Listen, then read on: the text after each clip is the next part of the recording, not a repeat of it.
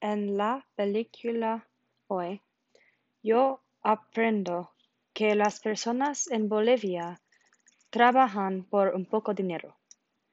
Este es un conflicto en Bolivia y personas como Costas usan las personas en Bolivia para su ventaja para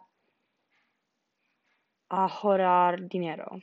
Es muy diferente que los Estados Unidos porque aquí hay un salario mínimo para asegurarse que las personas reciban un pago justo.